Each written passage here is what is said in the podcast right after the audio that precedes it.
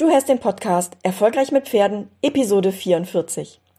Zugegeben, diese Episode wird vermutlich ein bisschen anders werden als die anderen Episoden über meine Rückblicke davor. Und das liegt daran, dass ich mir Mai die Zeit genommen habe, in mich zu spüren und zu fühlen, wie es mir eigentlich so geht mit allem.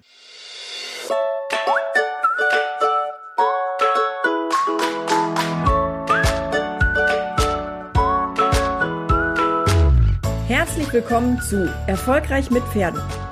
Ich bin Marina Lange und ich helfe Menschen, eine solide und vertrauensvolle Partnerschaft mit ihrem Pferd aufzubauen und Ängste und Unsicherheiten sicher und nachhaltig zu überwinden. Ich muss sagen, es ist wirklich schon überraschend, wie sehr ein Perspektivwechsel das gesamte innere Erleben verändert. Wenn eben noch meine Stimmung nicht so gut war und ich entscheide mich, die Dinge aus einem anderen Blickwinkel zu betrachten, zack, schon läuft's wieder besser. Vor kurzem gab es in einer Facebook-Gruppe eine Diskussion über das Thema Früher war alles besser, an der ich mich natürlich auch beteiligt habe. Und ich habe diese Diskussion zum Anlass genommen, das Thema auch auf Instagram und auf Facebook anzusprechen. Im Großen und Ganzen ging es darum, dass immer mehr Ponyhöfe und Reitschulen schließen und die ähm, Diskussion auf Instagram und Facebook, die kannst du über meine Show Notes erreichen. Da verlinke ich das Ganze nämlich unter erfolgreichmitpferden.de slash 44. Wie gesagt, im Großen und Ganzen ging es darum, dass immer mehr Ponyhöfe und Reitschulen schließen, weil und ja, jetzt kannst du verschiedene Dinge einsetzen, die dann da argumentiert wurden. Zum Beispiel, die Kinder haben nicht mehr die Motivation oder die Eltern bringen und holen die Kinder gleich wieder ab, die sind gar nicht mehr so lange am Stall oder die Kinder, die haben viel zu viel unter der Woche, was sie noch alles an Aktivitäten haben. Die haben Klavier, die haben Sport, die haben Tanzen und dann auch noch Reiten. Und ich habe mich gefragt, woran das liegt. Und ich habe mich auch gefragt, warum ich so ganz andere Erfahrungen mache. Ist das tatsächlich eine Nische, in der ich mich mit meiner Natural Kids Ranch befinde? Oder ist es so, dass meine Perspektive dazu führt, dass ich die Dinge anders sehe? Setze ich vielleicht gleich direkt zu Anfang die richtigen Signale? Zugegeben, ich weiß es nicht. Und ja, die Zeit bringt es mit sich, dass Veränderungen eintreten. Ich habe dann weiter darüber nachgedacht, wie es früher war, also so, so ganz früher, als es noch keine Autos gab, weil da war es ja so, dass jeder, der mobil sein wollte, entweder Kutsche oder Zug fahren konnte oder laufen oder reiten oder Fahrrad fahren. Was anderes gab es damals halt nicht.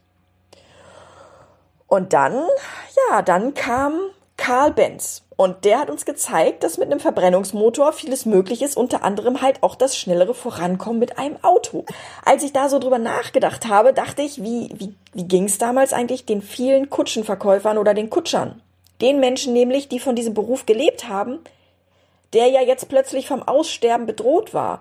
Denn das Auto war deutlich attraktiver als die Kutsche. Das war bequemer, es war schneller, es war günstiger in der Unterhaltung und so weiter. Und es gab sicherlich einige, die sich damals darüber beschwerten und die auch die Zeit der Kutsche vermissen. Aber aus heutiger Sicht, was wären wir, wenn wir das Auto nicht hätten? Mal eben einkaufen fahren oder zur Bank, zum Kindergarten oder zur Post, klar. Je näher man an der Stadt wohnt, desto bequemer hat man's und viele Dinge kann man auch zu Fuß oder mit dem Fahrrad erledigen, aber insgesamt betrachtet ist es gut, dass es das Auto gibt. Auch wenn es viele Kutschfahrer, Pferdezüchter, Kutschenbauer etc letztendlich die Existenz gekostet hat. Wir stellen also fest, Fortschritt ist was, was bedrohlich ist für die, die davon leben müssen. Können wir es verhindern? Nein. Was können wir also stattdessen tun? Schauen wir uns mal die heutige Zeit an. Gibt es heute noch Kutschen, Kutschenbauer und Kutschfahrer? Ja, na definitiv. Sind es noch so viele wie früher? Nein. Was bedeutet das? Das Überangebot von Reitschulen für Kinder, gekoppelt an die Entwicklung der Zeit, führt dazu, dass weniger Nachfrage da ist. Das ist wie früher. Die Leute wollten ein Auto und keine Kutschfahrten mehr. Und ich frage mich, was kann man jetzt tun, wenn man nun um seine Existenz bangt? Aus meiner Sicht gibt es da verschiedene Möglichkeiten. Man kann natürlich aufgeben und man kann natürlich auch sich aufregen und der alten Zeit hinterher trauern. Das wird vermutlich nicht viel bringen. Und man kann natürlich auch weitermachen wie bisher. Das ist meistens dann daran gekoppelt, dass man sich aufregt und der alten Zeit hinterher trauert. Oder aber man kann sich abheben von der Masse und man kann was ganz anderes anbieten als vorher. Zum Beispiel, statt Postkutsche zu fahren, Hochzeitsfahrten anbieten. Das ist ein fiktives Beispiel natürlich, weil es natürlich auch über verschiedene Generationen sich entwickelt hat. Aber Hochzeitsfahrten sind auch heute noch eine Sache, die funktioniert. Anders als die Kutschfahrt, die man dazu nutzt, um die Familie mal ins Grüne zu bringen. Ich habe mich schon vor vielen Jahren dafür entschieden, sich von der Masse oder mich von der Masse abzuheben und was anderes anzubieten als andere. Und natürlich unterliege auch ich der Veränderung, der Entwicklung und des Wachstums. Vielleicht ist das der Grund, ja, warum ich erfolgreich bin mit dem, was ich tue. Diese Gedanken begleiten mich also im Mai und die beschäftigen mich auch heute noch. Und ja, natürlich kann man nach den Ursachen suchen und man wird sie sicherlich auch finden. Aber wird das was ändern? Vermutlich nicht, weil Entwicklung von der Gesellschaft abhängig ist und nicht vom Einzelnen, so gern wir das auch hätten. Und jetzt wirst du argumentieren, ja, aber Marina, guck mal, Fridays for Future, was das gerade in Gang bringt, nur weil eine Schwedin den Mund aufgemacht hat. Ja, das ist richtig und ich finde diese Entwicklung auch richtig gut, aber ohne viel Lobbyarbeit, ohne viel Öffentlichkeitsarbeit, viel lautem Trommeln und den richtigen, einflussreichen Menschen wird es schwierig, die Gesellschaft zu einem veränderten Verhalten aufzurufen. Und wir schauen uns mal an, woran es liegen könnte, dass die Kinder plötzlich nicht mehr so das Durchhaltevermögen haben wie früher. Warum sie plötzlich immer alles sofort haben und können wollen und warum die keinen Biss mehr haben und warum die sich einfach nicht mehr so durchkämpfen wollen. Ich erinnere mich an meine Kindheit früher. Ich musste, um eine Viertelstunde reiten zu dürfen, zehn Stunden Kinder auf Ponys durch den Wald führen auf einem Hof, der auch heute noch existiert und bei dem das auch heute noch so läuft. Gab's da Essen? Gab's da Trinken? Gab's da eine Toilette? Fehlanzeige, das gab's alles nicht. Wenn wir mussten, sind wir in eine Box gegangen, wir haben das Pferdewasser aus der Leitung getrunken und wir haben altes Brot und Möhren gegessen. Und heute kommen die Kinder für eine Dreiviertelstunde zum Unterricht und fordern im Prinzip wie selbstverständlich ein, dass sie zwischendurch auf die Toilette müssen und dass sie was essen und was trinken müssen. Und natürlich fragt man sich, woher kommt das? Und klar kann man dann sagen, durch die Art und Weise, wie die Kinder in der Schule und im Kindergarten aufwachsen. Wenn nämlich Bedürfnisse immer und jederzeit unmittelbar gestillt werden können, dann sinkt die Bereitschaft, sich dafür anzustrengen, ja? Und ich stelle mir natürlich auch die Frage, wie das dann läuft, wenn diese Kinder irgendwann erwachsen sind und sie kommen an, zu VW ans Fließband und sie haben dann nicht mehr diese Freiheit, jederzeit auf die Toilette zu gehen oder Pause zu machen, was trinken zu gehen oder was essen zu gehen, weil das Fließband wird nicht gestoppt werden, nur weil jemand mal Pipi muss. Und diese Gedanken, die haben mich immer weitergeführt. Und jetzt wird's hart. Schnall dich an. Denn ich wage jetzt eine wirklich üble These und ich bin mir sicher, der eine oder andere wird mich dafür verurteilen, auch wenn es nicht meine Meinung und Überzeugung darstellt, sondern lediglich eine Überlegung ist. Also halt dich fest.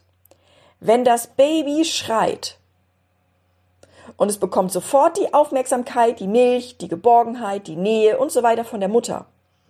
Dann ist das ja eigentlich was total Tolles. Und gerade in der heutigen Zeit, wo jeder sagt, du darfst dein Baby auf gar keinen Fall schreien lassen.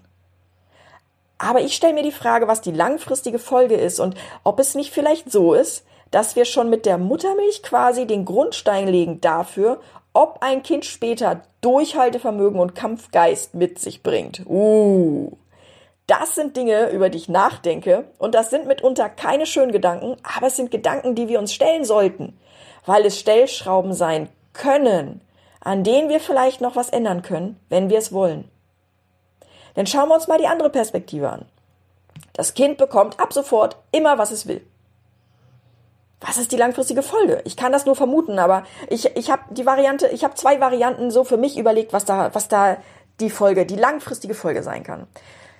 Nummer eins ist, das Kind wird stark, weil es in der Lage sein wird, lautstark einzufordern, wenn es dann später mal was nicht sofort bekommt.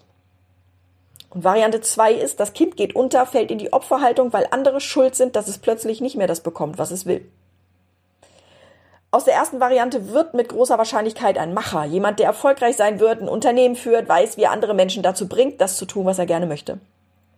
Ja, und aus dem zweiten Kind wird, naja, wir kennen die Menschen, die andere zum Täter machen, die darüber jammern, dass äußere Umstände schuld daran sind, dass sich im Leben nichts ändert, ja?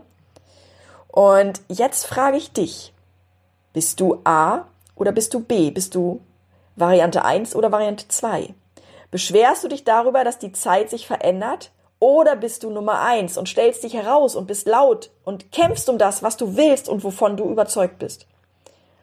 Ich gebe dir diese Worte und diese Gedanken mit, Und ich freue mich sehr über Feedback, gerne im Post auf Facebook von der Natural Kids Ranch oder auf Instagram unter dem Post. Die Links dazu verlinke ich in den Show Notes unter erfolgreichmitpferden.de 44.